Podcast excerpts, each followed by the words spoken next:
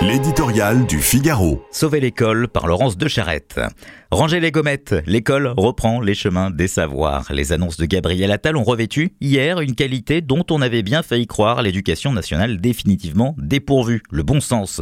Pour redresser l'école dont plus personne ne peut aujourd'hui cacher la faillite, le classement PISA n'a fait qu'enfoncer encore un peu plus le clou.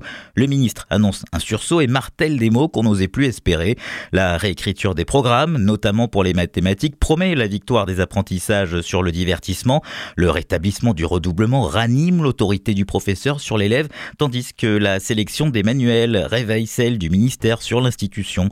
L'instauration des groupes de niveau au collège ressuscite enfin la quête, ou au moins la possibilité, de l'excellence, et le brevet obligatoire rétablit la vérité des notes.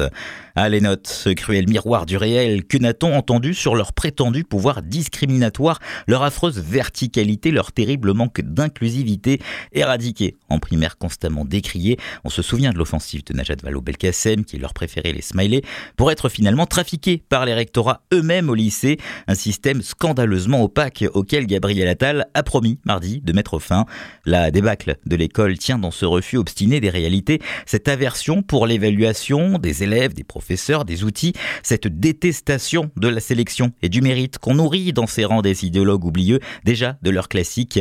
Il ne faut pas croire que ce soit proportionner l'enseignement aux enfants que de le rapetisser, disait pourtant Jaurès, est coupable d'avoir préféré l'aveuglement puis les arrangements à l'action.